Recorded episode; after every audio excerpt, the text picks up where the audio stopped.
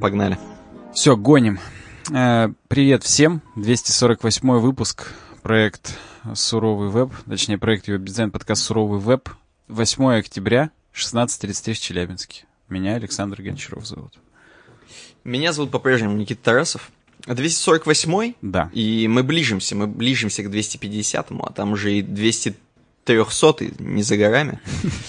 Ждем 200-го наш старый хэштег. Да, ждем 300-го. У нас сегодня для вас много интересных тем. Лично мои, которые я прочитал, мне показались интересными. Про Санина не могу сказать. Да. Э, знаешь, не любить свои темы. Да там у меня так какая-то хрень. Я тоже на твои только надеюсь. Ну, ну да, да. Да, но тем не менее, если вы хотите звучать первой темой в нашем подкасте, или какой вы выберете, можете написать на worksobakawebdesign.ru, э, свяжитесь с нами, и ваша тема будет здесь тоже озвучена. Да, у нас здесь подкаст про веб, IT и всякую такую штуку. Кто только подключился и еще не отключился.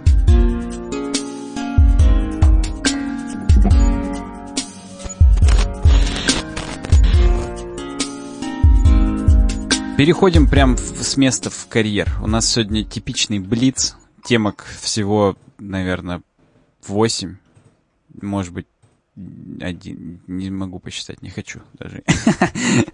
Я не хочу считать и думать еще что-то здесь. Ну, еще, учитывая, что у тебя не классные темки, то это вообще блиц. Да, вот именно. Потому что первая не классная темка. Срок действия корневого сертификата Let's Encrypt истек.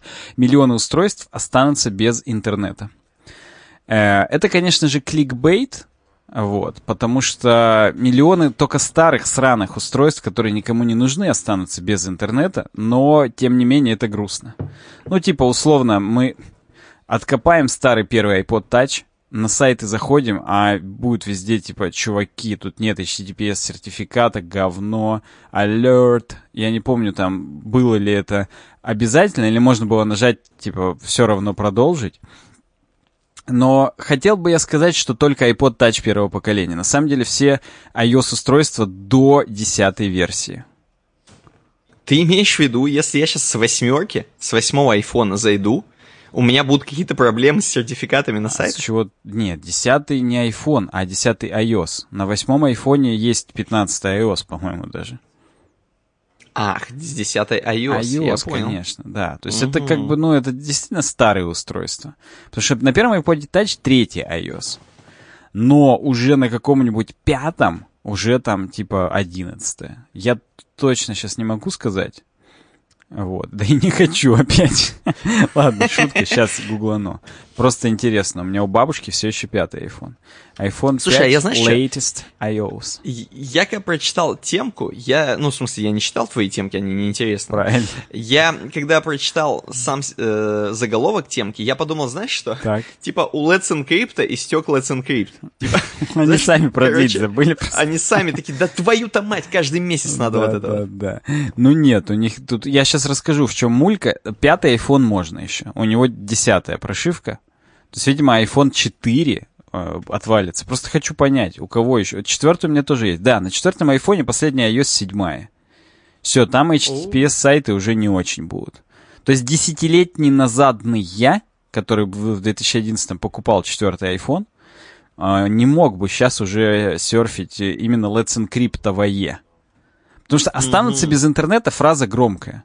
Это у Let's Encrypt истек корневой сертификат, а у какого-нибудь GoDaddy может быть, до 2030 миллиардного он продлен просто какой-нибудь, и да.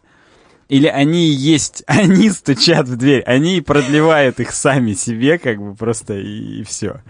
Вот. Ну, короче, тема. Э, те сертификаты, которые Let's Encrypt выпускает, они подписаны корневым. То есть там, как в CSS, каскадность. Проверяют каждый сертификат, а он отсылается типа мой родительский сертификат такой, а мой такой, а мой такой. Так вот, Let's mm-hmm. Encrypt, он на самом деле, ну, наверное, э, зарегистр... Хотя, блядь, какой Go... Let's Encrypt это же и не русская тема. Это все равно всемирная тема. Правильно же? Неинтересные ну, темки. Я просто... Для меня это уже русская какая-то тема. Но, похоже, нет. Это все-таки общая тема. Вот. И да, то есть у них именно их корневой сертификат, их ОООшки, X3 какой-то там, он все, он просрочился. И который угу. новый э, они возьмут, он уже не будет поддерживаться, короче, старыми устройствами, потому что, ну, там есть разные типы сертификатов. Есть, короче, такой сайт SSL-тест называется. Я когда на нашей VPS настраивал, я сейчас проверяю точно, да, sslabs.com slash ssl-тест. Это не реклама, к сожалению. Э, это штука, куда можно зайти и ваш сайт прочекать. Потому что, ну, есть у вас HTTPS, окей. Но их там э, градаций великое множество, как передач в вариаторной коробке. Поэтому там этот тест, он прогоняет, на каких протоколах именно он у тебя работает. SSL 1, 2, TSL 1, 2, 3 и так далее. Просто часть старых протоколов, они уже не безопасные, и поэтому их, собственно, и не продлевают. Они не продлевают Let's Encrypt не потому, что они черти, а потому mm что как бы это уже небезопасно, типа. Вот я-то и хотел спросить, а не могли ли Let's Encrypt подстроиться все-таки под пользователей четвертого айфона? И как-то что-то вот костыль под костыль подставить? Ну, видимо, не хотят. А? Могли. Мне кажется, могли. Это исключительно они хотят, чтобы типа их сертификаты были синонимами безопасности. И, грубо говоря, но из-за того, что они безопасные, оно, оно работает только на более позднем железе. Кстати, вы, Вдруг? как обычно, можете нырять по ссылке в комментарии и поправлять нас. Я, возможно, колесицу несу. Я не разбирался в вопросе, потому что неинтересная а темка. Ну, неинтересная темка, ну а вдруг, допустим, так. ну а вдруг этот Тим Кук пришел к Let's Encrypt, постучал к ним в дверь, и сказал, может быть, давайте, пацаны, там поменяете вид сертификатов, чё, кого мы там скажем, что у вас другой вид вышел, короче. Э, а он, возможно, деле... пришел под ручку с Сатьей Наделлой, потому что XP до сервис-пака третьего тоже отвалятся. И более старые PlayStation отвалятся. То есть Такаучи какой-нибудь Микки Мото. Микки Мото. Вот. Э, он, как бы сказать это, тоже пришел и сказал, слушайте, ну, он-то сам своих кошмарит даже, раз с PlayStation Vita ничего нельзя купить. Вот. вот именно, там Якудза пришла уже к Let's Encrypt и сказали, если вы сейчас не обрубите, то Микимото вас или, лично. Или так, да. Ну, короче, э, ну, я, я тут понял. это, мне мои коллеги нальют чаю. Я им безмерно за это благодарен. С такими коллегами и враги не нужны, во-первых. Точнее, друзья не нужны. Потому что, ну, да. Так, сейчас... Как, как ты очень мило своих слуг называешь коллегами. Вот именно так. Пишу подкаст, я с ними созванивался. Все норм, это по грантам каким-то очередным. Мне соседи просто звонили, и Алине они тоже звонили, она не хочет им перезванивать, она спрашивает, э, что они хотели. А вот. Если вы нас слушаете, Татьяна Евгеньевна, Юрий Алексеевич, вы классные. Звоните сразу мне в следующий раз. Я отвечаю всегда. Вот, возвращаемся к Let's Encrypt. Не хотят, видимо, подстраиваться, но есть, короче, хинты. Например, на старый Android можно поставить Firefox. А Firefox идет, короче, со своими вшитыми сертификатами мимо, IO, э, мимо осовских, андроидовских сертификатов. Угу. Поэтому, типа, да.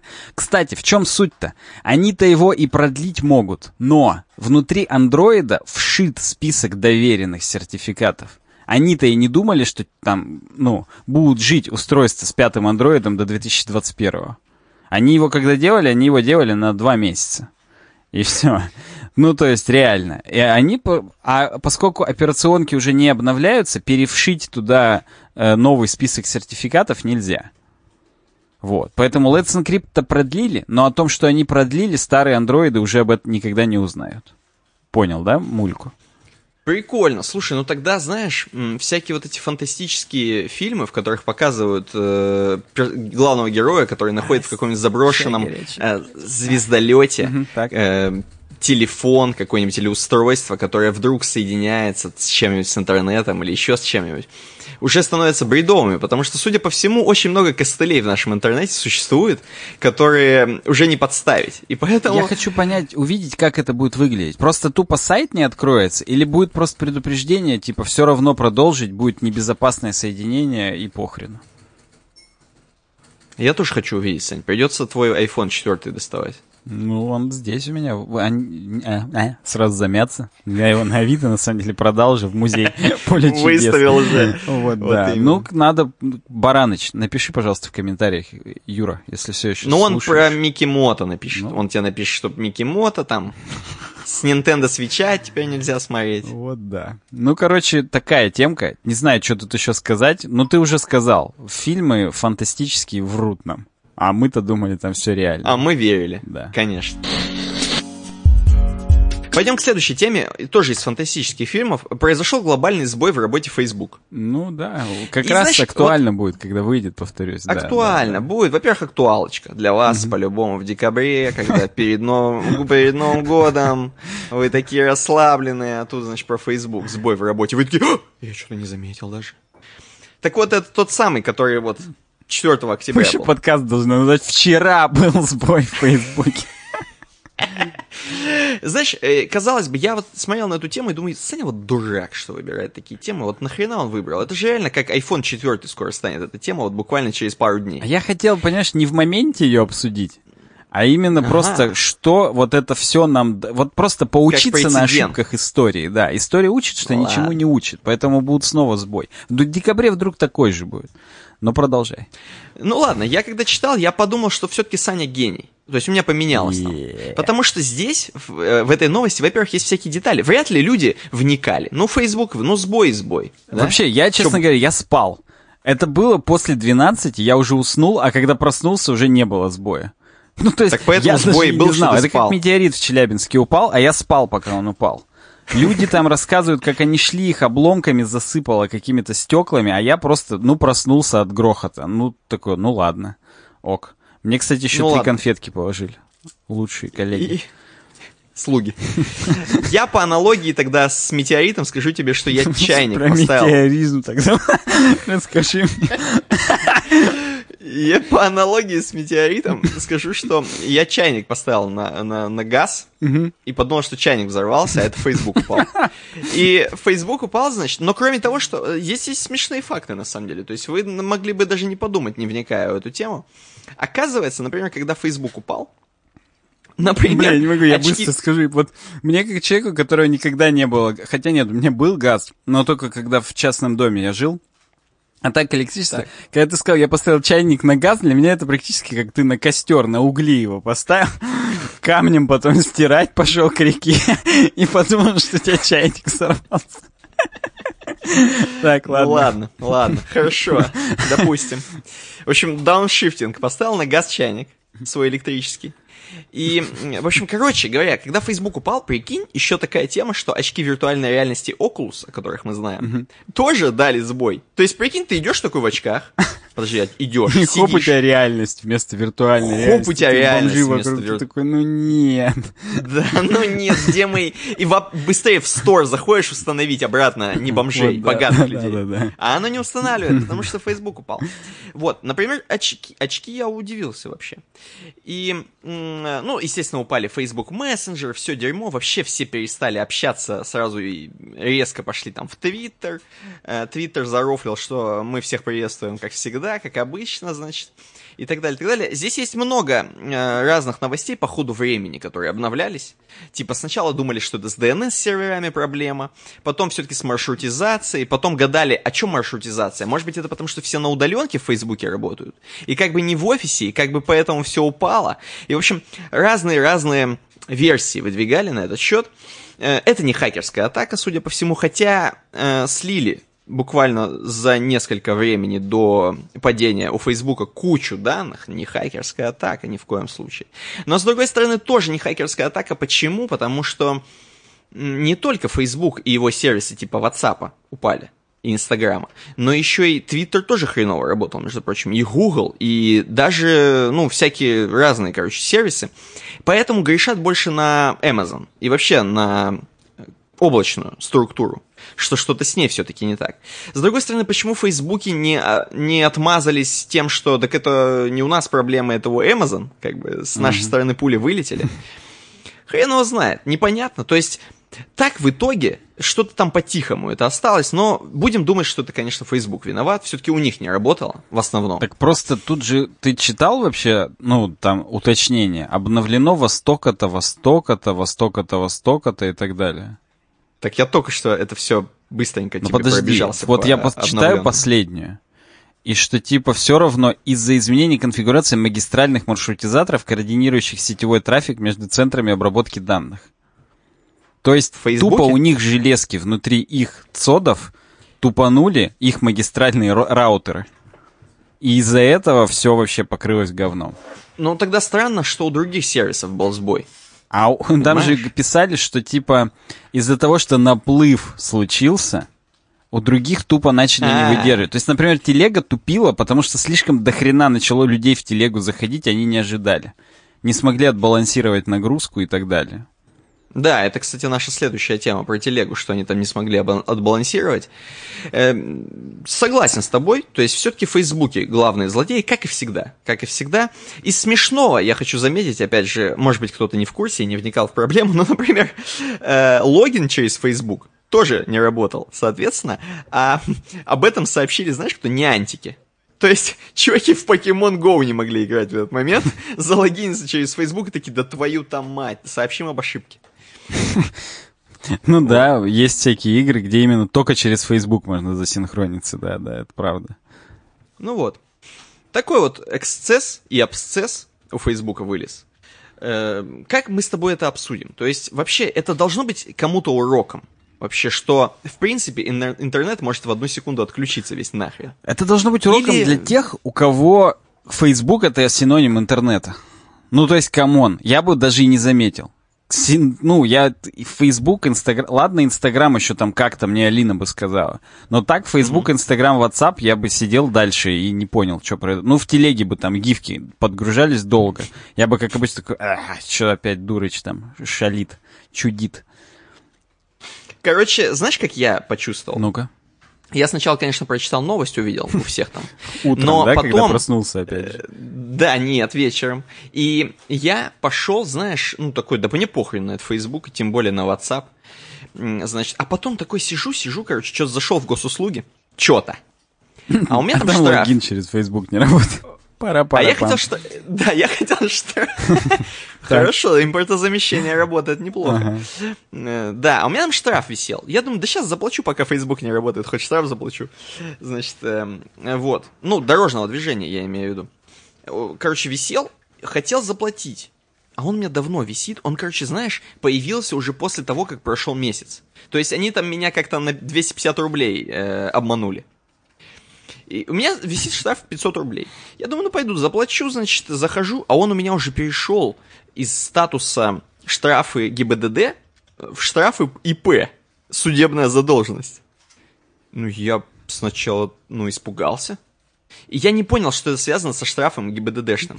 Что он уже просто истек его срок, и мне как бы просто засудили уже там 10 раз, и я уже пятихатку должен, короче, по факту государству.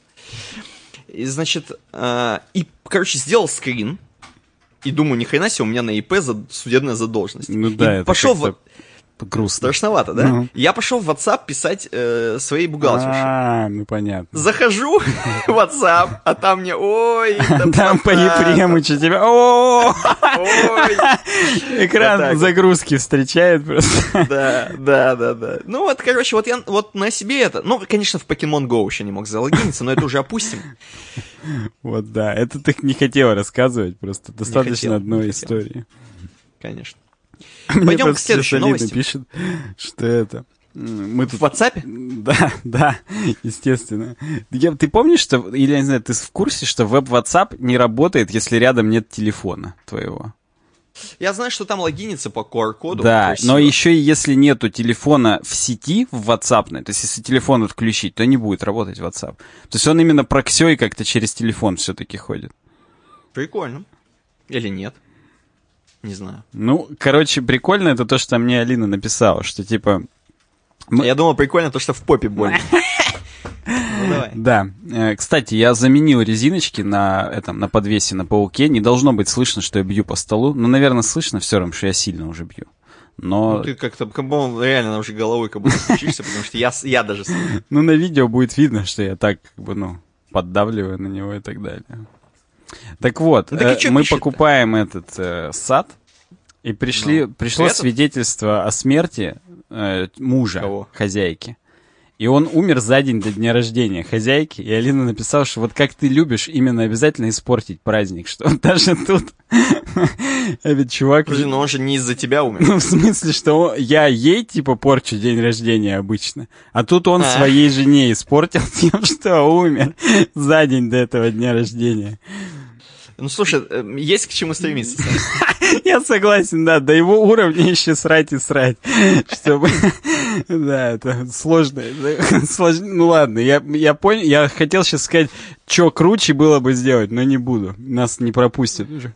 Конечно. Не знаю, правда, куда нас, нас и так уже никуда не пускают, но вот еще куда-то не пустят. Вечернего Урганта. Вот, короче, э, ты, подожди, э, ты про телег, ты будешь открывать Давай. или у тебя откроют? У меня откроют.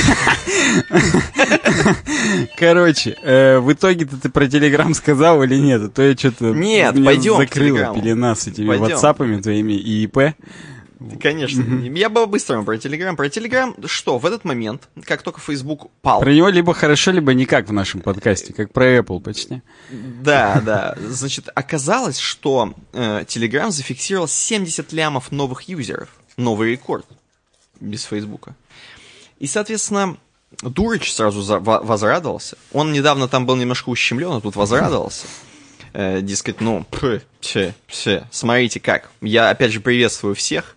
Э, у нас тут хорошо в Телеграме, присаживайтесь. Э, вот. И, конечно, да. Ну вот, поэтому они от этого выиграли. То есть кто-то, видишь, побеждает. Кто-то рекорды ставит, да. проигрывает. То есть тут как бы... А кто-то антирекорды.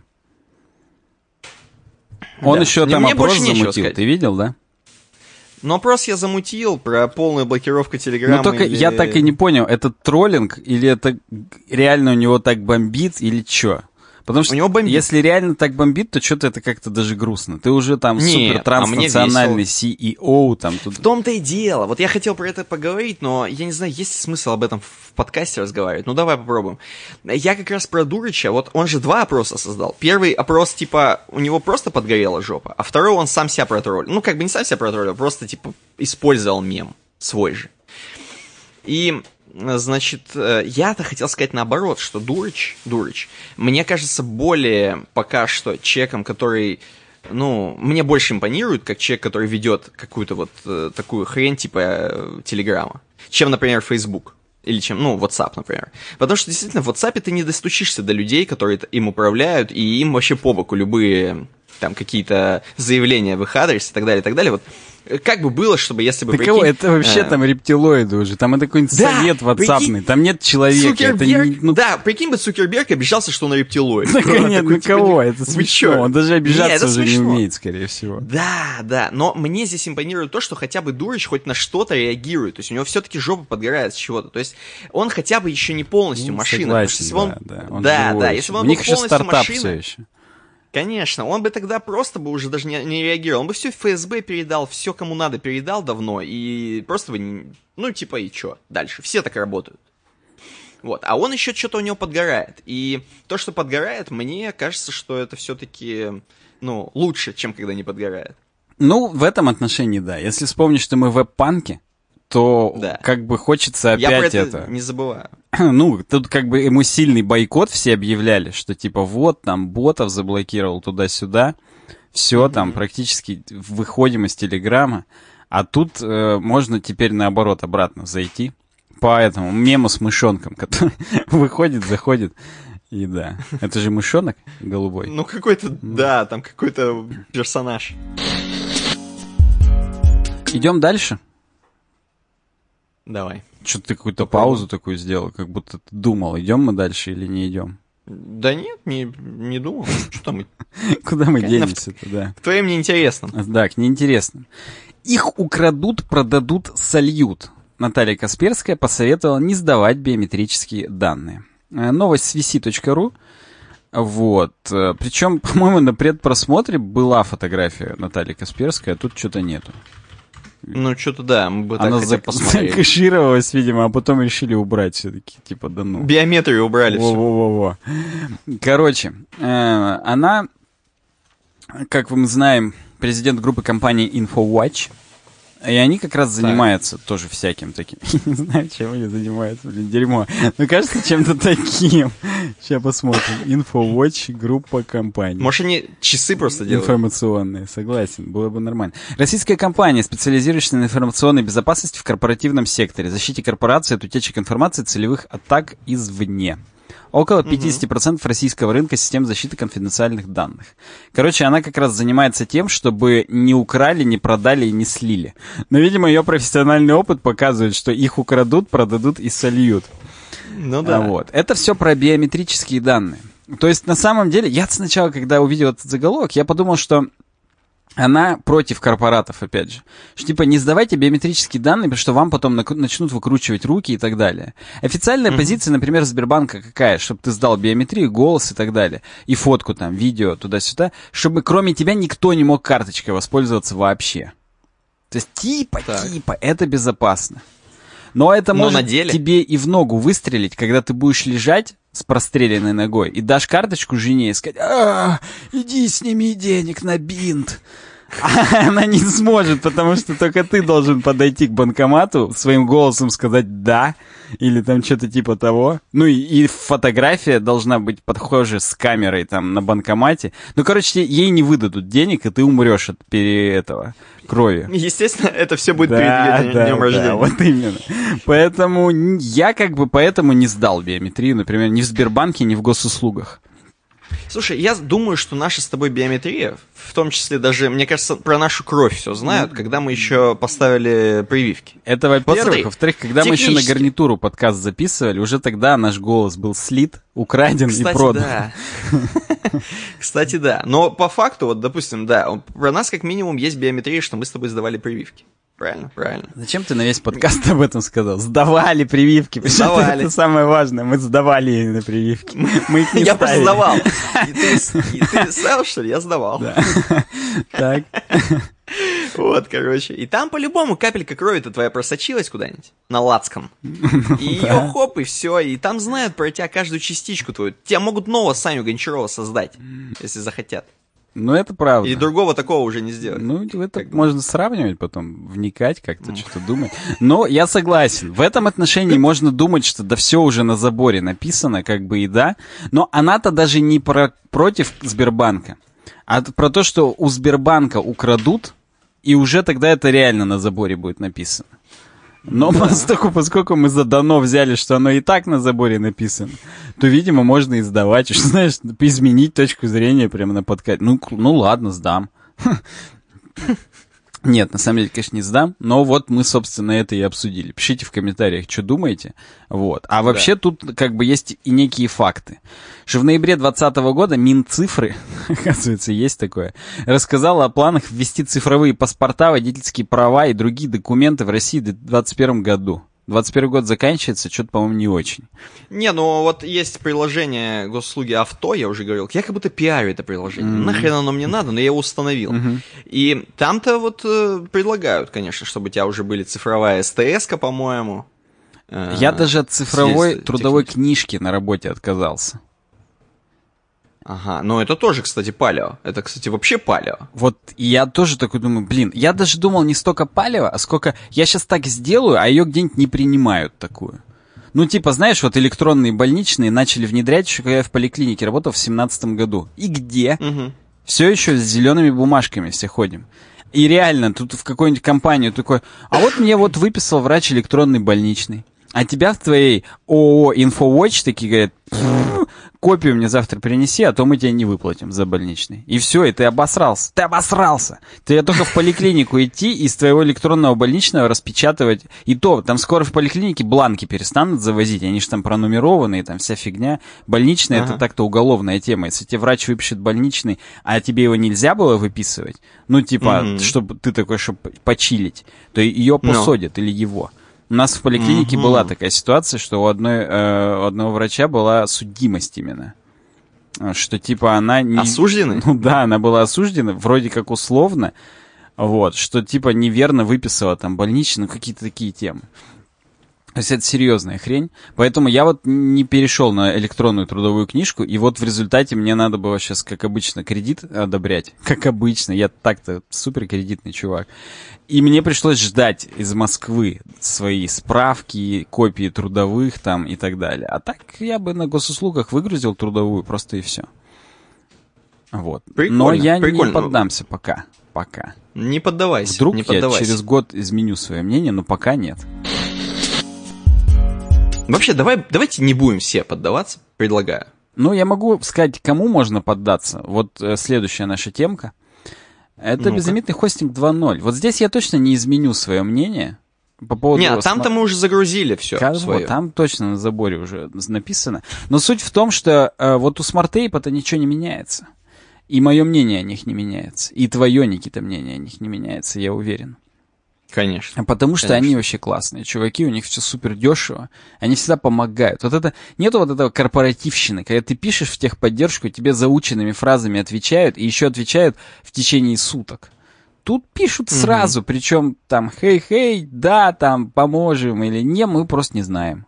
Даже вот мы просто не знаем, тебе открыто ответят, и, все. И ничего не будут делать. Но зато открыто ответят. И сразу. Это шутка. Э, Ребята знают вообще все. Даже Да, о том, ребят- о чем ребята их не знают- просили. На самом деле, как минимум, толк в э, хостингах. Может быть, они плохие любовники, но, э, значит, если по поводу хостинга, это к SmartApe'у, реально. То есть здесь будет все на высшем уровне. Если вы хотите попробовать, идите на ubdesign.ru слэш smartape, на нашу реферальную ссылку, регистрируйтесь. Буквально можете на полгода взять, это будет копейки стоить, но, Но уже с попробуйте. 30% скидкой. Это все равно лучше. Да, С вашими зарплатами триллионными. Возьмите и на год сразу. Вам бесплатно? Согласен. Почти. А нам приятно. Почти. Да. Не, нам приятно без почти. Вполне. Да. Следующая темка. Э, будущее CSS. Каскадные слои. Э, это хедбенгер, или как назвать? Главная наша темка сегодня. Это нифига себе. Ну давай, тогда ты должен ее так исполнить, чтобы никто не заснул в зале. Ну все, are, are you ready? I said, are you fucking ready? Я в упор сейчас сказал, не знаю, тебе было слышно, что заклиповало? Да. Вот. Мы такие, да! Ну, да. Короче, э, каскадность. Все мы знаем, что бывает с этим проблемы. Бывает, когда импортант и потентом погоняет. А потом приходится все равно что-то переписывать, и еще и, не дай бог, атрибутом style прям в HTML вписывать какую-нибудь хрень. Bad practice. Э, Отстой полный, но бывает. Киньте в меня камнем через YouTube, у кого не было такого. Не будет таких людей. Знаешь, от-. Я могу, только био- я могу только биометрическими данными своими в тебя кинуть. Ну, они действительно кусок забора отколоть, на котором они написаны, бетонного, и кинуть, да. Да. Так вот, есть э, у ребят из CSS Working Group есть решение для этого ада. Э, вот. Кстати, как я могу сказать сразу TLDR очку, что это решение если в неумелых руках еще большим адом окажется. Но Ага, есть- вы-то нас с умелыми руками слушаете, поэтому Мгм. я думаю, все будет нормально. Э, дополнительную абстракцию хотят сделать, слои называется она. Э, Вот. Э, Подожди. Слоина? Так и называется? Слои называется. Слоина. Вот. Когда мы обычно пишем CSS, у нас есть специфичность. То есть мы, э, во-первых, если там применяем к какому-нибудь классу, например, ну хорошо, просто к инпуту, это там специфичность 1. Если мы ставим э, вложенность форм input, то есть как будто, ну, то есть э, инпуты внутри формы, это уже специфичность 2. Оно перезапишет дефолтное правило для инпутов. Если мы сделаем у этого инпута класс .input, специфичность будет уже 10. Ну, на самом деле не 10, а там такая трехмерная специфичность. У нас с тобой был когда-то прям подкаст. Я не знаю, здесь появится где-нибудь что-нибудь. Не знаю, может. Да, ничего не Короче, в теории здесь появится подсказка, по которой вы перейдете по ссылке, а лучше в поиске. Просто вбейте CSS специфичность и веб-дизайн. Там я прям рассказывал э, все тонкости, циферки, что айдишников там самое высокое, импотентов там еще выше. Но если мы именно про каскадность говорим, то мы можем вот таким образом уточнять, уточнять, уточнять. Типа что, а вот с айдишником еще перезапиши цвет. Ну и там и так далее. Так вот, э, здесь, ну и сам, самое базовое, это в каком порядке. Если ты один раз написал input color gray, а после этого там где-нибудь попалось, что у input все-таки color red, то правило, которое идет позже, оно перезапишет первое. То есть даже банально order of appearance, это, соответственно, пятый пункт, э, он как бы и играет роль в том, как, э, в каком порядке применяются стили и какие останутся, собственно, примененными. Так вот, иногда так бывает, что нужен еще один уровень э, абстракции между этими всеми правилами, потому что, э, ну вот, допустим, я знаю, какой кейс привести, потому что конкретно здесь, в этой статье, не приведено ни одного реального кейса, здесь всякий бред указан. Вот я поэтому даже его читать не буду. Вот. Но да положим, что вот какие-то узкоспецифические формы, на одной странице у нас есть. И вместо того, чтобы именно делать какой-нибудь там айдишник у этой страницы и к айдишнику этой страницы применять какие-то стили, можно сделать слои. Слои пишутся через э, ключевое слово layer, ну, через собаку в начале, как они сейчас все делают в CSS. Вот. Сначала mm-hmm. были медиа-запросы, потом этот, как его, supports добавили, ну, вот теперь layer например. И, соответственно, через layer, ну, анимации тоже через него были. Через layer мы определяем название слоев. Короче, слои это просто тупо еще одни уровни э, специфичности, грубо говоря. То есть у нас есть эм, контекст, атрибут style, потом специфичность, потом порядок э, расположения. То есть по, каскадность, по которому важность определяется. И вот мы теперь между style атрибутом и specificity, специфичностью, то есть именно там класс, это айдишник и так далее, добавляем еще слои. А слои это просто еще как будто CSS, я даже не как это объяснить, как будто типа CSS файлы. Вот, объявляем слой, слой reset. В нем к любым, э, к этому, господи, универсальному селектору, к звездочке, э, делаем margin 0, padding 0. После этого создаем слой какой-нибудь base, в нем еще там margin накидываем 10, 20 и так далее. И, соответственно, все правила из слоя base, они перезаписывают правила из слоя reset, если они пересекаются. Это все, собственно, имеет смысл только если это э, есть какие-то пересечения. Если просто везде разные классы написать или там разные правила, они просто также в порядке, так сказать, появления применятся, и все. Можно было слои никакие не делать. Тут именно вопрос в пересечении. Грубо говоря, мы еще по какой-то методологии разделяем, что вот, это, вот эти у нас правила только тут мы их определяем уже не как там какой-то, что вот все, что внутри этого класса, это одно. Или не в том, что раз мы их вначале все подсоединили, значит вот э, они будут самые первые, а потом их будут все поверх перезаписывать. Не, просто мы в самом начале определили слой reset, в него накидали весь, э, все, все как бы самое базовое, поверх него уже перезаписываем темами, какими-то другими кастомизациями.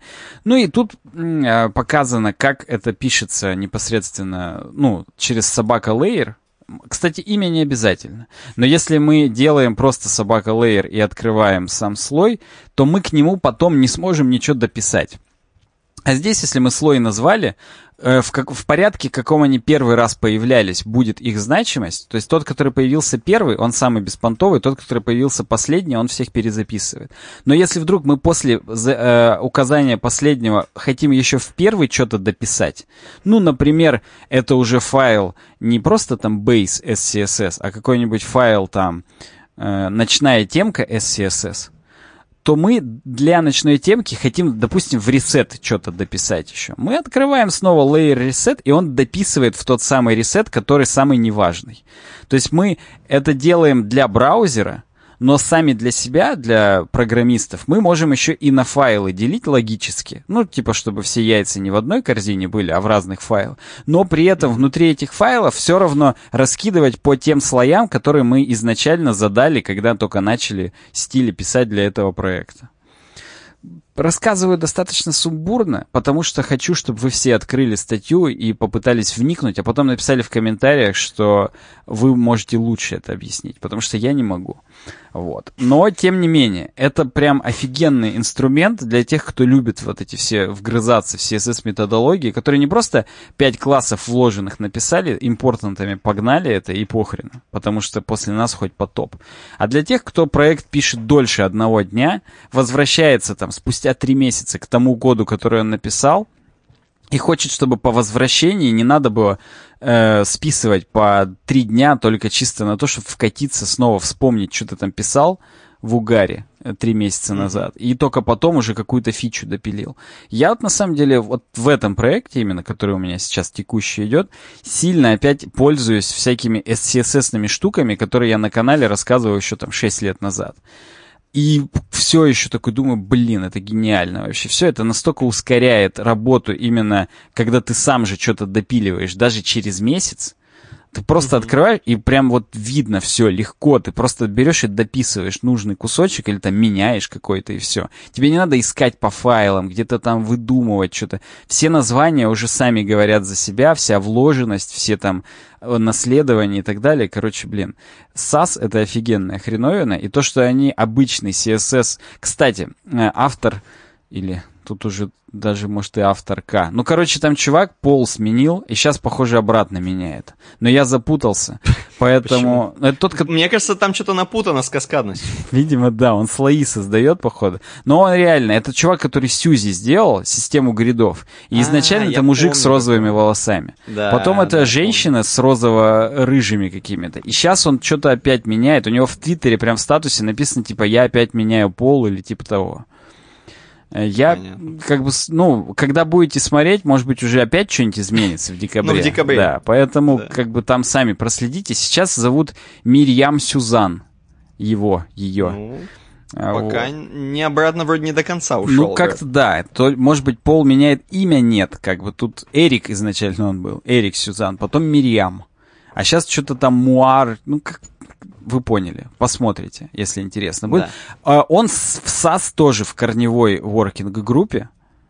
И вот он в CSS working группе в том числе. То есть он именно сасовские прихваты и прочие всякие умности несет в реальный CSS. И, кстати, здесь вначале сказано, что он кроме э, вот этих CSS слоев, они сейчас работают над...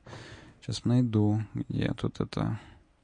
CSS Container Queries. Мы с тобой тоже говорили, что медиа-запросы это классно, которые именно от браузера. Но иногда нужны еще контейнерные запросы, когда, типа, мы смотрим, и если этот элемент... Э, мы хотим, типа, а вот если у него родитель маленький, то показывает так, а если родитель большой, показывает так. Это очень удобно для верстки, например, объявлений рекламных, потому что если это объявление рекламное широкое, то есть там в теле статьи, у него одни стили, а если его в сайт-бар засунули узкое, то уже другие стили. То есть вот, э, короче, этот чувак или не чувак много где засветился, знает толк в CSS-программировании, так скажем. И mm-hmm. здесь реально круто. Ну и тут много разных примеров, синтаксисов, как это сделать, но примерно я объяснил, что слои — это еще до специфичности уровня абстракции, по которым мы можем определять важность кода. Типа это не важно, это вслед за ним, а это вообще темка, а это то, все, пятое, десятое. И как бы, да, дописывать в эти слои можно не обязательно в едином блоке, а только вот, э, ну, потом заново открываешь add layer, ну, собака layer там, base, и в него опять дописываешь уже из других логических файлов, а для браузера это будет все одно.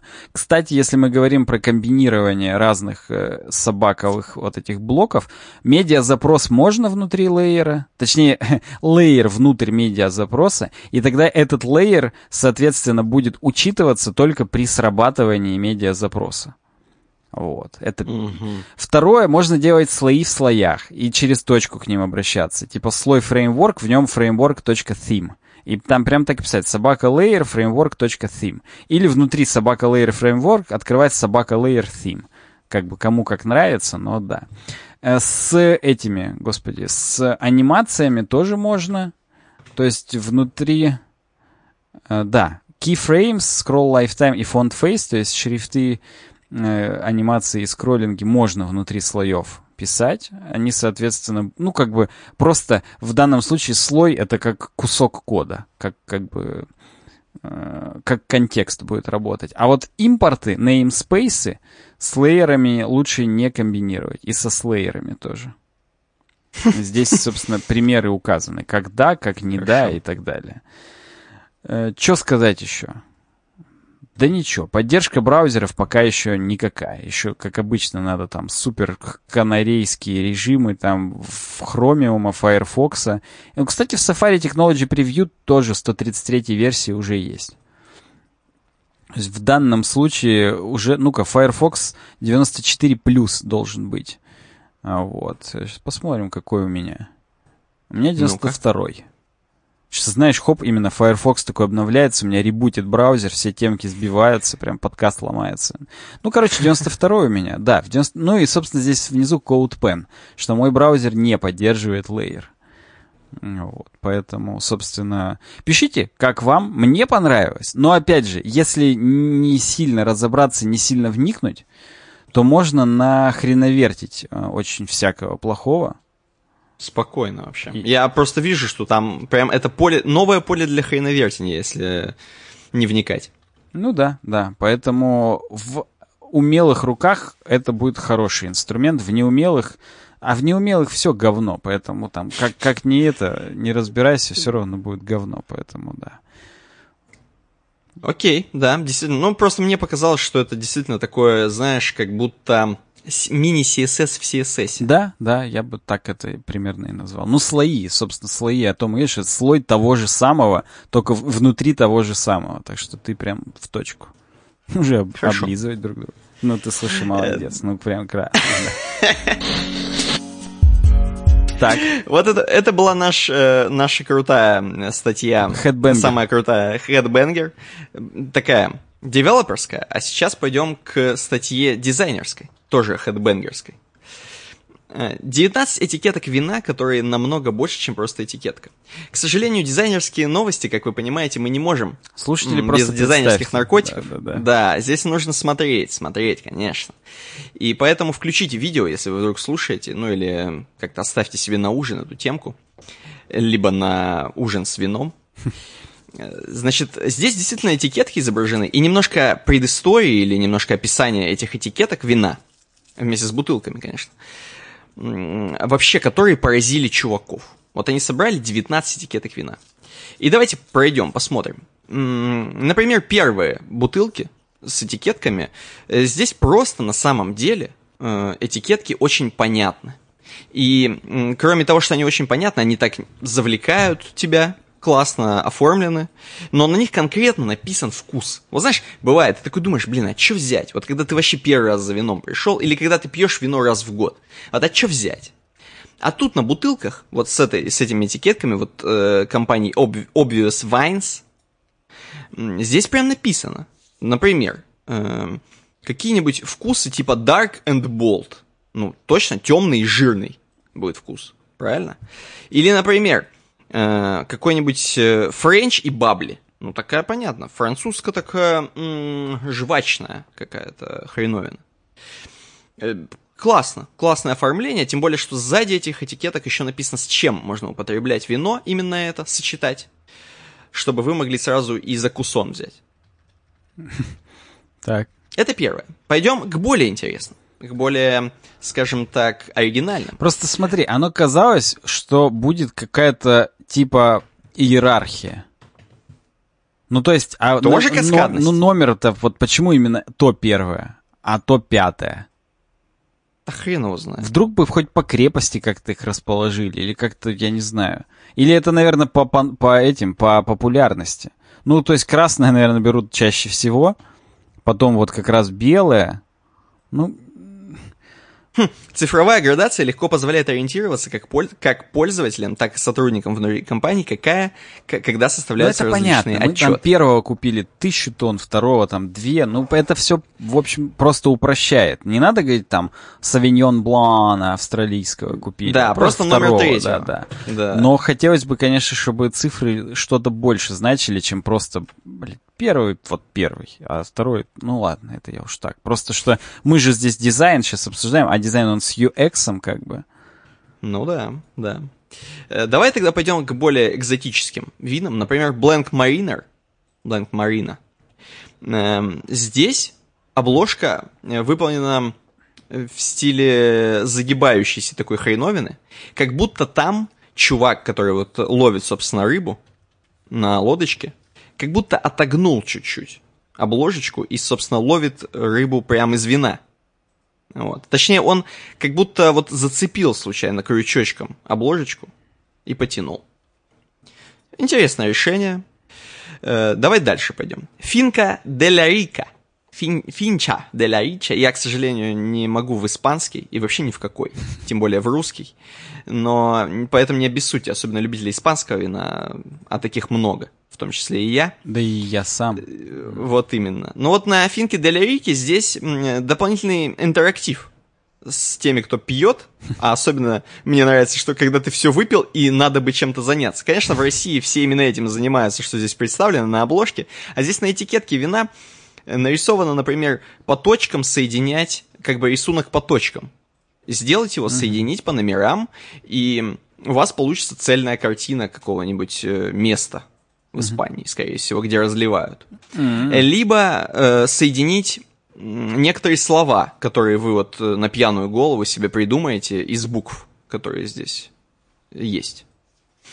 Ну, такой вот интерактивчик небольшой с пьяным, как бы заигрывание с пьяницей, я бы сказал. Есть еще вот, например, лабиринтик, чтобы на бухую голову пройти его по-бырому. Тоже прикольно. Да, пойдем дальше. Э, Еще одна оригинальная этикетка у The Cost Vineyard. Или Vineyard. Не, Вайнярд было круто. Да, Vineyard. Здесь э, ребята э, в силу своей, знаешь, эксклюзивности, потому как мало бутылок вышло именно этого вина, этого сорта, сделали что? Они сделали этикетки в стиле вырезок из газет.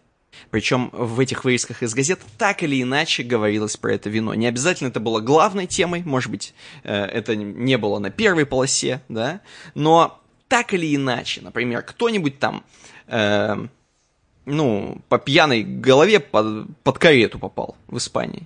Хотя хрен за это в Испании или где, но тем не менее, вот именно там этот вырезочек, эта вырезочка будет как бы напечатана на бутылке. И, соответственно, они не повторяются.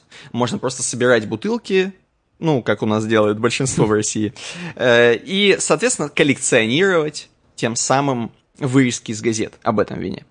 Достаточно интересно исполнение. О, Будь здоров. Спасибо. Далее, некое вино BYO, BYO, которое даже как бы не столько интерактивно, сколько м, имеет э, предоформление.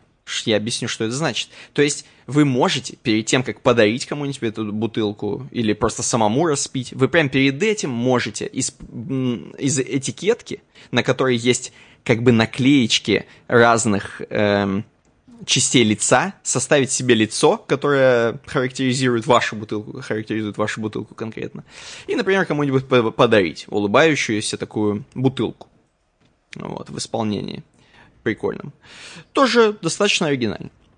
Перейдем к следующему вину, которое называется Лев- Левре, Левре, возможно, это французское, Аргентинская Э, пишет. Хотя аргентинская, аргентинская, но тем не менее, левре. Э, Здесь, на самом деле, это прикол, потому что просто чувак, нет такого вина. Он просто по приколу представил себе, что бутылка может быть вот с такой этикеткой в виде мемовой собачки, которая типа горит э, в огне, которую мы знаем перед столом с кружечкой, типа it's fine, it's fine. Э, Но здесь представлен кролик, горящий с вином, такой стоит, вокруг него горит все, а он вино, как бы it's fine. Здесь это все тоже, конечно же, с отсылками к коронавирусу и к тому, что все закрываются дома и просто пьют вино в Европе. Э, вот так вот кто-то, it's fine, закрывается и пьет вино. Э, пойдем дальше. Эль Джефе или Эль Хефе эм, вино, которое имеет на своей бутылке этикетку с э, расследованиями, я бы сказал. То есть на этикетке изображены разные, как бы сказать, как у следователя, у детектива, разные зацепки на его борде. То есть там прям, короче, нужно расследовать, кто же все-таки, кто же убийца. Но в итоге вы все-таки узнаете, что как я понимаю, вы просто расследуете, кто такой Эль Хефе, я, я не понял. То есть, э, короче, что-то вы в итоге получите. Не знаю, будете вы это делать на пьяную уже голову, выпив эту бутылку, или вы заранее все разгадаете, хрен его знает. Но я бы не стал на вашем месте читерить, а сначала все-таки выпил вино.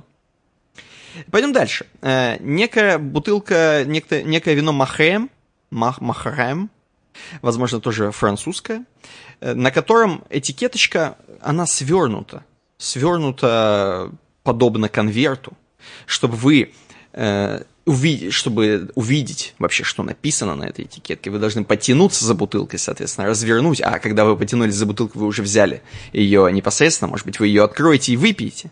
Понимаешь? То есть это прямо в магазине, как и у нас, опять же, делают в России. Вот такой вот юзабилити, такая бутылочка, махаем. Пунто де фуга некое вино, э, с этикет, на этикетке нарисованы э, практически биометрические данные. Но я бы сказал, там нарисовано, видимо, сердцебиение. Сердцебиение. И здесь, короче, это от определенного чувака, который занимается биодинамическим виноделием. Я еще прочитал, что такое биодинамическое виноделие. Это когда э, почву, на которой, собственно, собирают урожай для вина, ее максимально сохраняют в первозданном виде, то есть природу не портят максимально. То есть не то, что они потом ее восполняют э, черноземом там, и э, перегноем из навозной кучи. Нет, они просто очень аккуратно все делают, чтобы почве не настал досвидос. Вот. Это биодинамическое виноделие, просто чтобы вы понимали. Ну, прикольно, прикольно. Интересная этикетка. Я думаю, она еще и на ощупь очень прикольно ощущается. То есть тоже хочется взять и выпить. Далее, Сере Бреве некая. Э, тоже, видимо, испанская. Судя по тому, что тут Лариоха и университет. Э, здесь просто придумали тоже такой некий интерактив. На бутылке есть слова, из которых можно составлять наклеечками какое-то послание, либо к тому, кому вы дарите эту, либо к себе, который будет пить, либо после того, как вы выпили, как бы в честь того, что у вас получилось, может быть, какая-то беседа была интересная под это вино, вы можете вот э, фразу какую-то составить. Тоже достаточно интересно. Эм, а, например, на вине Капискар, Капискар, э, вообще сама этикеточка оформлена в виде как бы объявления, знаете, от которого можно отрывать нижние этикеточки, такие вот э, маленькие, чтобы запомнить там телефон или что-нибудь. Здесь э, вам представлено э, слова, видимо, на испанском, чтобы вы посмотрели на это слово, да, подняли его, вот так вот этикеточку, увидели номер, а потом, соответственно, этому номеру нашли, видимо, перевод, как я понял. Э, потому что э, эти слова даже не то что испанские, они риожанизмы. То есть э, это те самые слова, которые в регионе Ла-Риоха используют, чтобы вообще как бы немножко прониклись тем местом, где это вино разливают, соответственно. Далее. El Vicolo Marche IGT Rosato, как будто машина, как будто машина итальянская какая-то. Но это на самом деле в городке Рипатра... Рипатрансоне, есть очень узкая, очень узкая улица в Италии, шириной 43 сантиметра буквально. И она достаточно популярна, как я понимаю, и вообще это символ этого места, и э, оно изображено на этикетке, соответственно. То есть здесь человек стоит вот в этом очень, очень узком коридорчике вот на этой улице, смотрит вверх и как бы ну, в общем, о чем-то думает. Угу. Далее. Э, семь пекадос луджурия, лухурия, возможно. Это просто бутылка, которая практически как женская нога, она одета в чулок в сеточку само по себе. И это даже не принт, как я понимаю, это реально да, она одета. Всего, да. да, да. Далее, претроамор методе анкестрале. Э, ну, здесь э, прикольно нарисовано на этикетке, отпечатано э, в разрезе, который как бы отображает силу природы и взаимодействие неба и земли, как здесь написано. Разрез камня. Разрез камня. Вот. Ну, тоже достаточно интересно, оно там какое-то созвездие еще можно найти на нем. Вот как бы креативно подходит. Далее вино Миттельберг. Вино Миттельберг. Э, австрийский город Миттельберг есть такой, э, в котором дизайнер э, разработал этикеточки с домами, вот такими очень хипстерско изображенными, разного плана. И можно их как бы собирать вместе и получить некий город, такой сам Миттельберг, соответственно. Как будто вы пройдетесь по нему, если выпьете все эти бутылки. Mm-hmm. Да, промо-проект Label и Litho Printing. Здесь бутылки вина которые я что-то пропустил, походу, вообще эту, эту хреновину. Бутылки вина, чтобы показать новую технологию печати.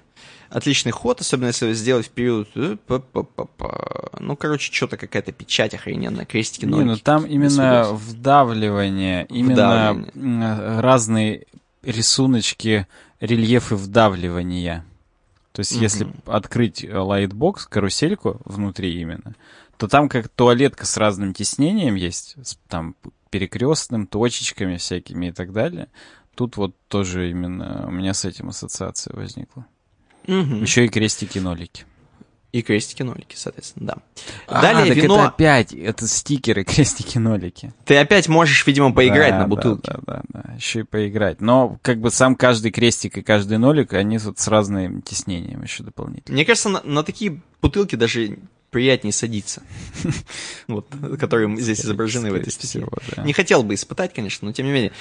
Щуран Вайнс, э, тоже биодинамическое вино, как, мы, как я недавно уже рассказал, то есть они не портят вообще э, природу там, где они выращивают вино, соответственно, и собирают. Выращиваем вино. И, значит, это очень прикольная тема. Здесь э, на этикеточке маленькими-маленькими буквами э, написаны вообще заповеди э, о биодинамическом вине и как вообще, ну, в принципе, жить в, э, экологично, скажем так. Но прочитать их можно только с помощью лупы, которая, кстати, вместе с тубусом под вино прилагается. Поэтому вы можете, не отходя от кассы, так скажем, прочитать, что же там написано, какие заповеди, и пить это вино. Далее, э, проект Marsoig V Solidari, Хочется, знаешь, просто... чуть-чуть отскочить. Иногда пользуюсь Давай. услугами разных типографий. И такое говеное качество печати, что там и без лупы видно пикселизацию и вот уже вот весь рельеф. Если взять там лупу, можно, мне кажется, инсульт жопы словить просто от того, насколько плохо печатают. А тут, да. судя по всему, очень... Там, Качественно. 4К это прям на одном сантиметре у них там 4К, потому что, ну, выглядит как будто прям качественная печать. Завидую да. по-хорошему им завидую итальянцам, тоже и испанцам, и всем остальным, и австрийцам.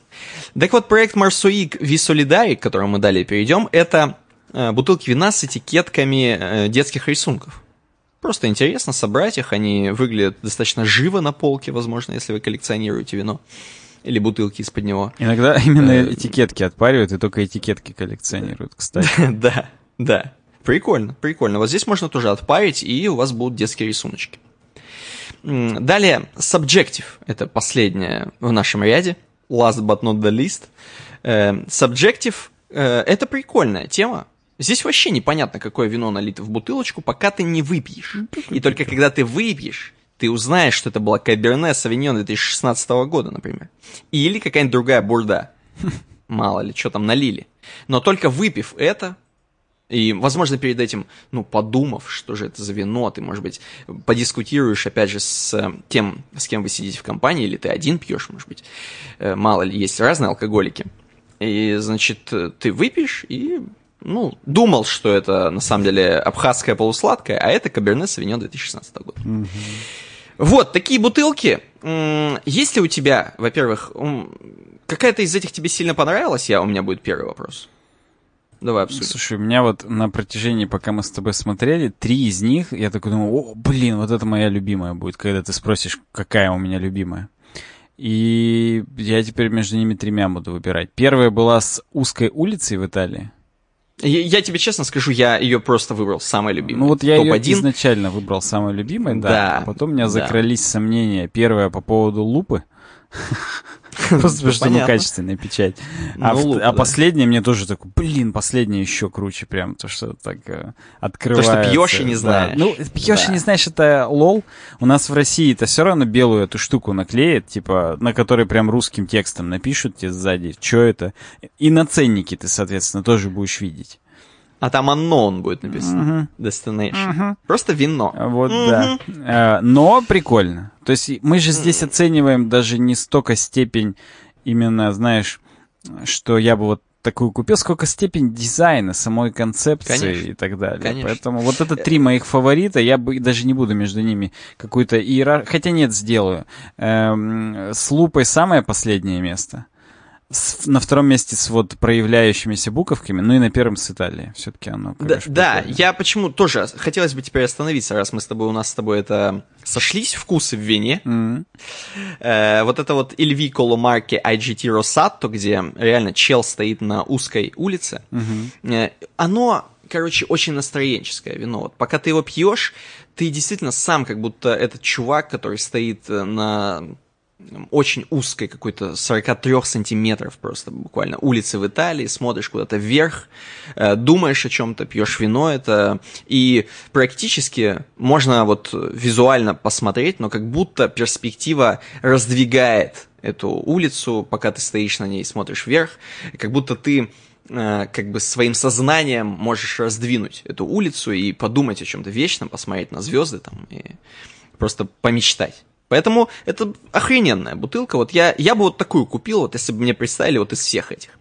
Ну, еще я хотел бы отметить просто, я люблю, когда м, вина одной и той же хреновины, они, ну, в стиле одного и того же нарисованы, их можно поколлекционировать. Да, То есть это да, прикольно, да, реально. Собрать себе В несколько этом разных смысле бутылок. Миттельберг прикольно все домики Миттельберг. Миттельберг офигенно. Тем более австрийский город, все бы, наверное, хотели в Миттельберг съездить, так или иначе. Тем более, что, э, знаете, если, допустим, кто-то туристически едет в Австрию или там в Германию, конечно, посещают в основном какие-то туристически большие места, популярные, потому что все-таки, ну, не хочется останавливаться сначала в деревне какой-нибудь. А вот Миттельбергом, соответственно, можно прочувствовать, как, а как в обычной, как в глубинке Австрии вообще э, находит, как, как там живут люди. Можно вот выпив эту серию вина, соответственно, прочувствовать это. Потому что да, я вот был во Франции в деревне, я останавливался и жил в Прованских Альпах, где 500 человек населения. Мгм. 500. То есть там Сен-Дальма-Ле-Сильваш, как сейчас помню название. Так. И там охренительно вообще. И там нисколько не менее красиво, чем в Ницце, например. Я бы даже сказал более. Особенно для нас, как для интровертов. Там Ну, просто топ. И, и все домики, все супер древние, именно исторические, как вот было построено там в 800 году, реально там 9 века эта деревня или типа того. Короче, просто охренеть, это круто. Поэтому Миттельберг Да. тоже при зрительских, так сказать, симпатий. При зрительских. Согласен. А Еще бы я вам сказал, кому надо выписать предзрительских симпатий.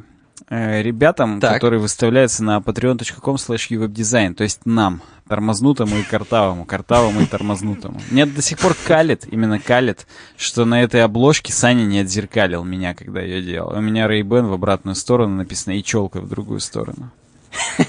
Бесит до свидос. Но вряд ли уже остались исходники. Ну, художник так видел. Да, вряд ли исходники остались, поэтому уже все. Так теперь будет всегда. Так я теперь буду выглядеть всегда. А вы нам э, всегда заносите здесь денег. Если хотите, это самый классный способ, пока нет бусти. А, Может быть, когда-то бусти будет. Просто в бусти комиссии меньше еще. Просто кто-то нам написал на ютубе, типа, чуваки, а чего вы не сделаете спонсорство на ютубе?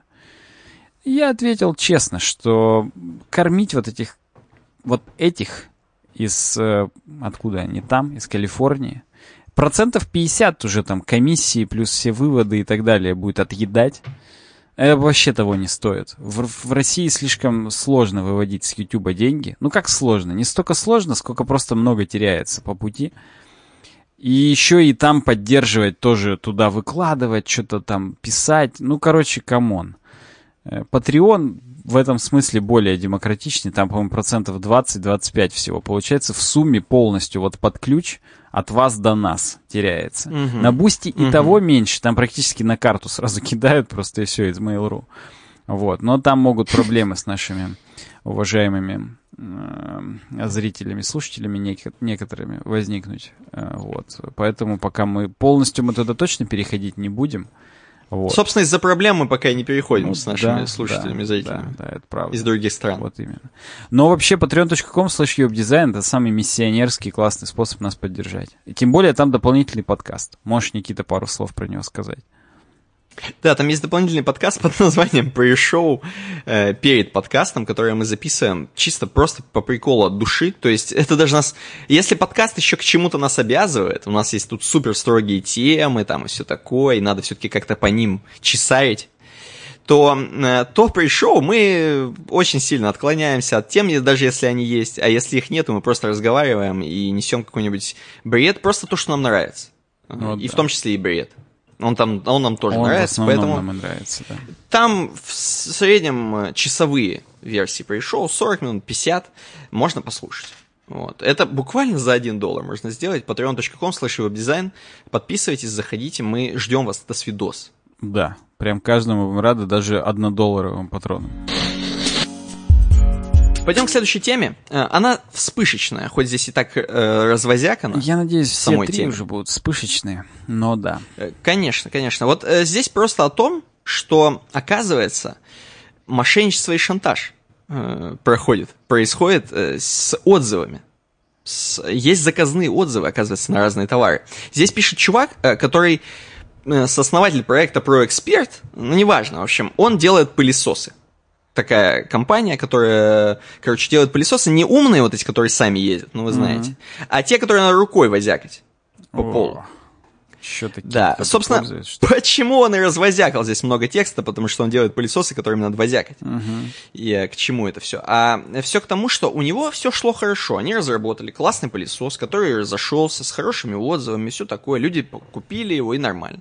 Они стали делать новые версии этого пылесоса, и на какой-то из версий Э, их отзывы резко упали вниз. То есть вот они выпустили там новую Aqua 2, э, моющий там, пылесос. И, короче, отзывы стали очень плохие, ну реально однозвездочные, полетели.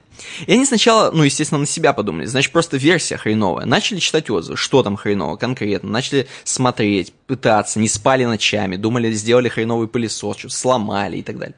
Но оказалось, что все отзывы оставлены, ну, типа ботами. То есть, если заходить э, на пользователей, которые оставили эти отзывы, а в основном пользователи оставляли отзывы вообще анонимно на тех площадках, на которых можно анонимно оставлять отзывы. И у этих вообще пользователей больше ничего нет, кроме этого отзыва. То есть просто тупо минусили их, чтобы они проваливались туда куда-то вниз, и их пылесос никто не покупал. В некоторых отзывах даже специально были написаны компании, которые лучше выбрать вместо этого пылесоса. Как бы люди, знающие, попользовались некоторыми пылесосами, ну, разными пылесосами, и, соответственно, вот этот конкретно не надо брать, а вот надо брать такой-то. Э, короче, у чувака жопа пригорела, он понял, что до свидос какой-то. Но кроме этого, ему еще и в личку не постеснялись, написали чуваки, которые, э, собственно, оставляют плохие отзывы к нему, э, пытались у него денег выбить, чтобы перестать писать ему отзывы негативные. Или же писать, например, его конкурентам за большие деньги. Вот. На что он как бы не отреагировал, практически их послал, но на самом деле просто не стал как бы с ними дол- в долгую игру играть какую-то. Но просто он вопрошает здесь на хабре, как вообще бороться с таким. И а вообще как я с этим стал... бороться? Просто даже интересно. Вот я, Кроме я как тоже не... забить. Он как бы, вроде бы юристы у него занимаются, вроде как суд будет, но с кем судиться очень сложно. Здесь не найти вообще концы. Можно с площадкой судиться, но хрен его знает площадка, что она тебе, как она тебе вернет. То есть здесь ничего не понятно в этом плане, в этом отношении, но по факту продажи, естественно, снижаются, потому что, конечно, если у тебя с плохими отзывами товар, никто его брать не будет, никто вдаваться в подробности, кто тебе оставлял отзывы, не будет, боты или не боты. Ну, он здесь указывает, что у них можно на сайте следить, он там будет бложик вести боль. Почему он здесь не ведет? Ну, неважно.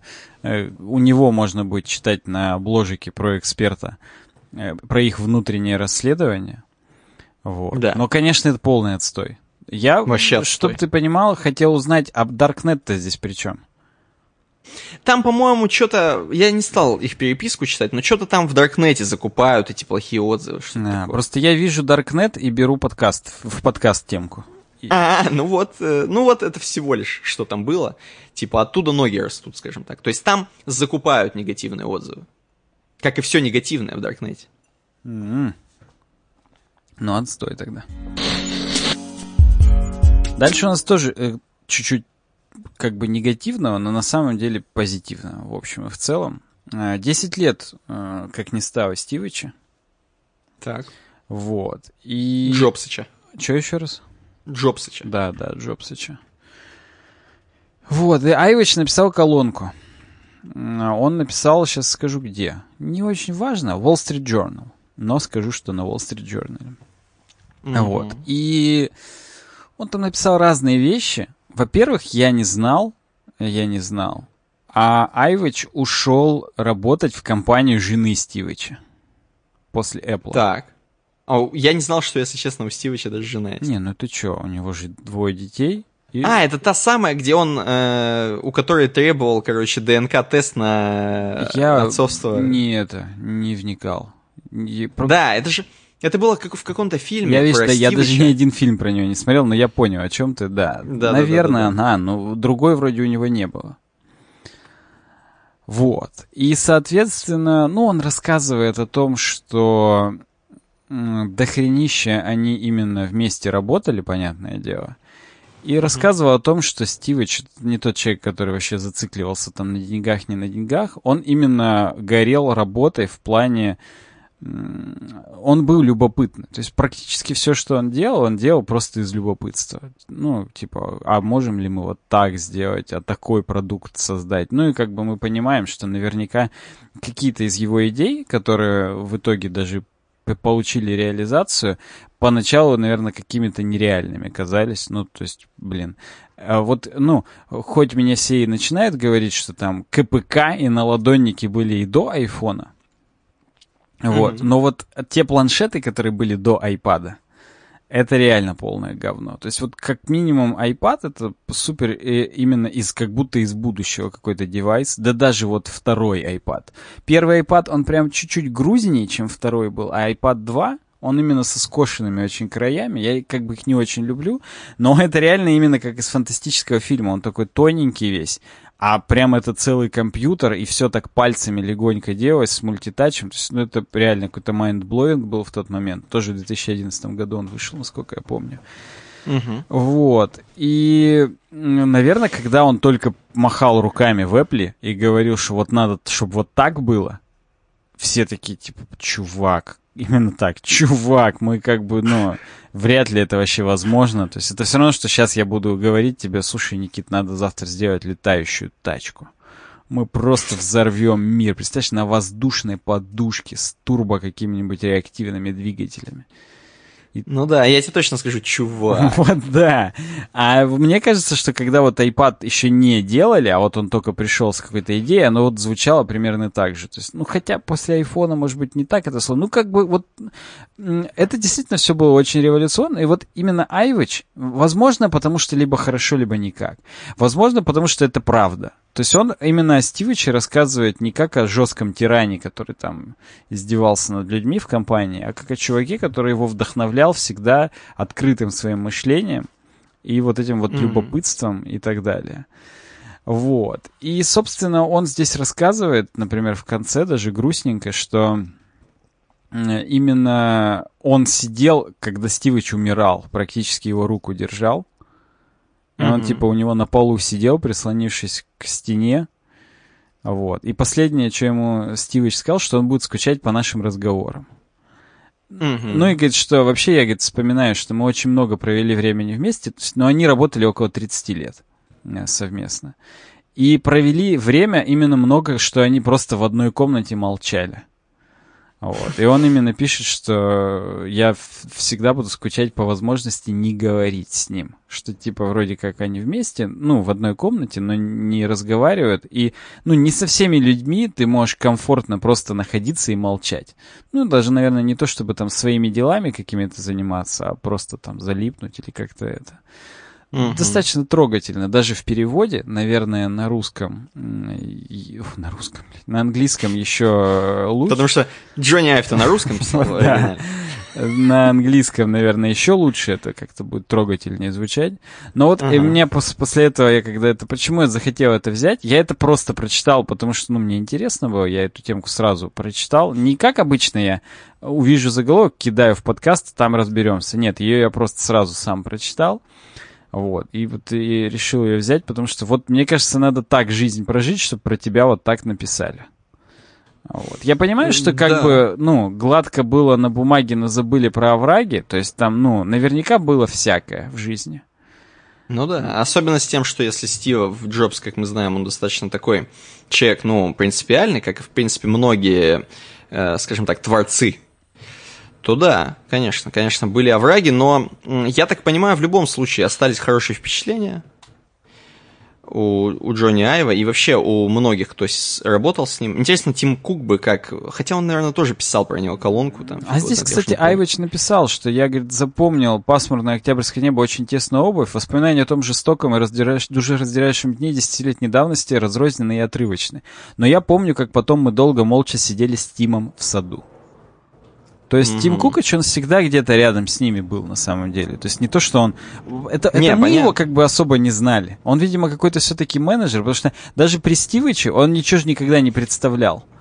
То есть он, ну, да, он как да. бы, ну, из них был, но он как серый кардинал, видимо, или типа того. Советник, да, да, походу, да, был, да. Поэтому, поэтому вот так. Круто, круто. Ну или не круто, просто грустно. Но хорошо вспомнить вообще добрым словом. Просто вот прошло 10 лет, и вот когда вот эти, знаешь, все говорили, вот при Стиве такого не было, ага. но есть в этом смысл. Ну реально, вот при нем вообще все было по-другому.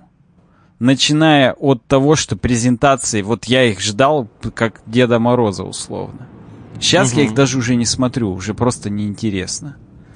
А вот при нем это было прям, вот это было шоу именно вот в том понимании, в котором может быть, что вот прям ждешь с замиранием, там, очередь, там, билеты какие-нибудь бы занимал, там, ну, если бы была там возможность, это как-то там, ну, понятно, из России, о каких билетах там речь. Хотя, ну, Вилсакомыч-то и ездил же в те-то года. Но он, по-моему, по инерции еще несколько раз ездил.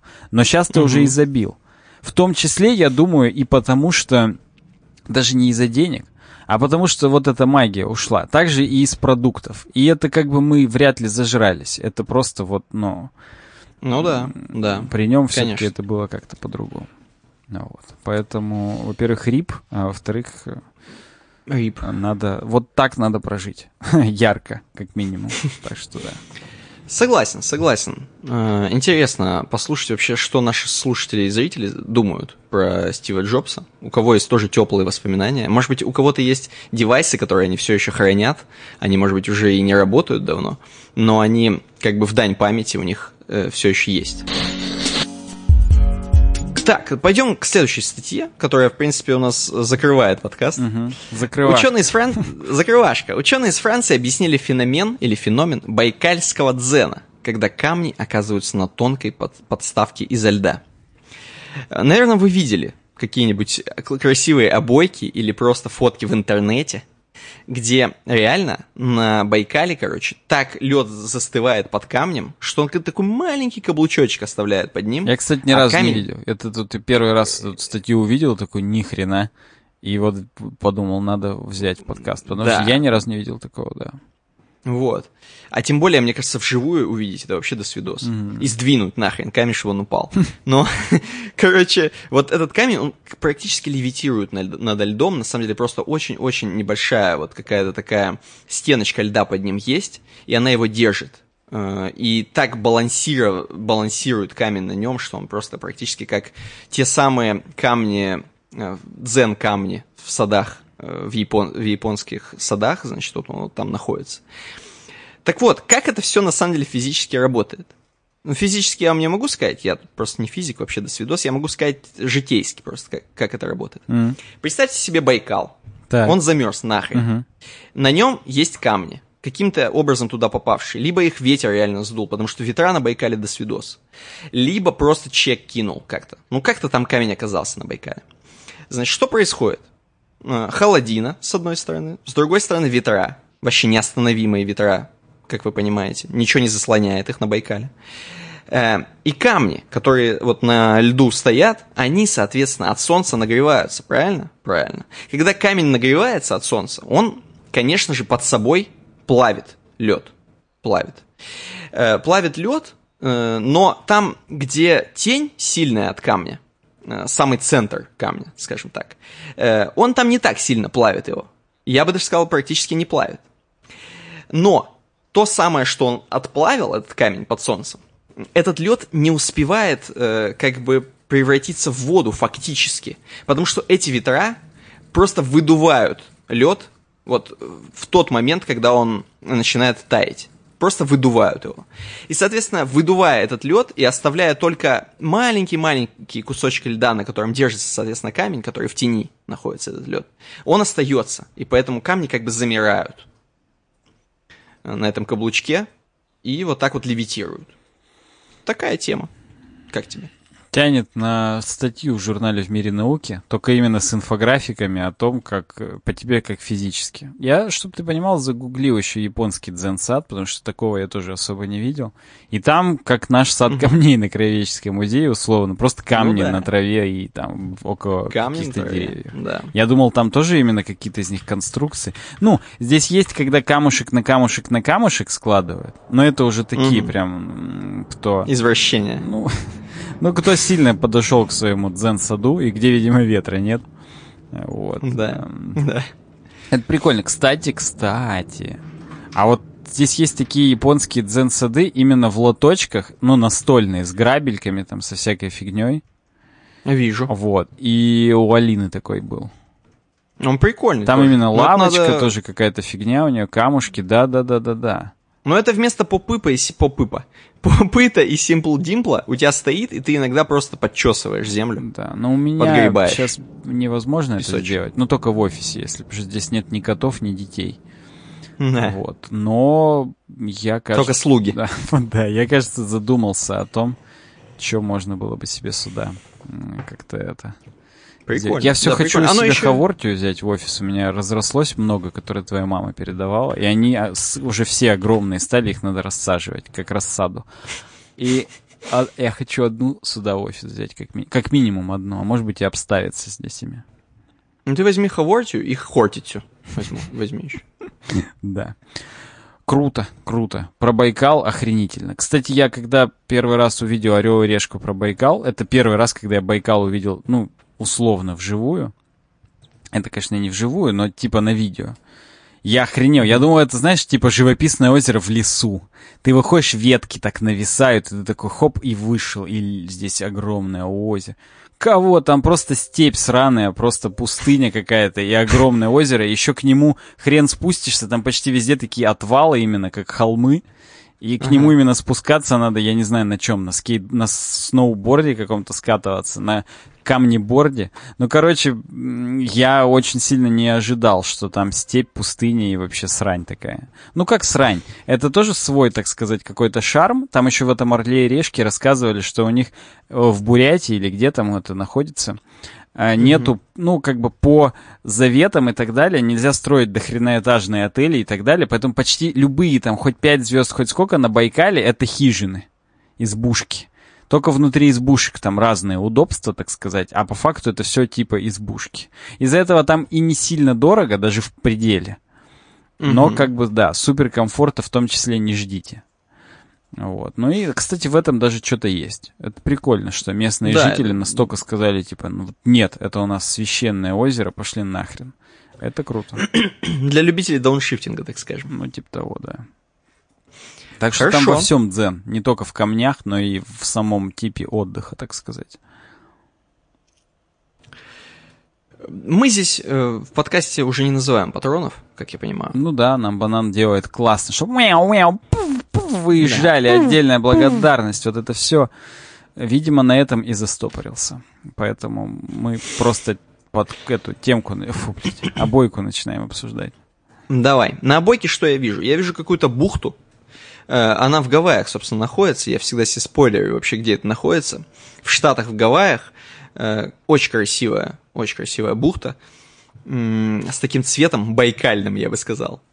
Э, здесь недалеко даже городок есть какой-то в ущелье. Прям Он причем как-то выглядит как какие-то китайские теплицы, там просто какие-то белые крыши непонятные, шиферные, да. видимо. И, да. Я тоже не понял. Но в натуре это как будто здесь эти, знаешь, трейлерный городок какой-то располагается. Вот да. Да. Э, что же, что же наш подкаст из этого? Я думаю, наш подкаст это вот если бы тут люди были, а тут есть, кстати, люди на пляже. Угу. Вот один из этих э, людей это наш подкаст. Он балдеет в этой бухте, в, эти, в этой бухте темок, потому что он знает, что это очень скрытое место, мало кто сюда приходит, и очень красивый вид здесь открывается. Здесь всегда можно искупаться в чистой воде, побалдеть. Э, вот это наш подкаст. Он балдеет в чистой воде. Ну, то удовольствие, которого мы лишены здесь, в Челябинске, балдение в чистой воде. Вот. А я тоже хотел про бухту сказать. Достаточно очевидный бред. Вот. Но теперь только скажу, что наш подкаст — это вот гора. Здесь есть именно такая, которая с бороздами и с извилинами, видимо. Да, вот. вижу. Я не знаю, может быть, это вулкан спящий.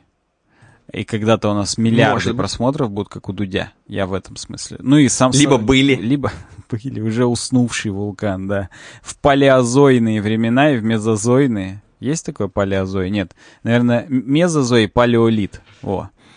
В мезозойные времена еще наш подкаст был супер популярный, и потом вся эта лава, она в какую-нибудь нефть превратилась, алмазы, но теперь уже мы вот такие полубезжизненные, но к нам все еще приезжают туристы, и это круто. Угу. И все равно мы все еще такие монументальные э, и, так сказать, интересные. Да.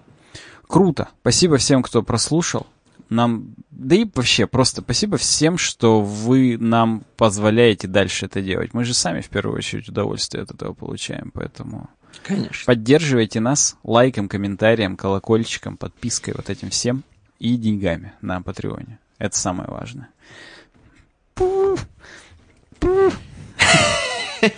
Вы еще идет запись, что ли? Да?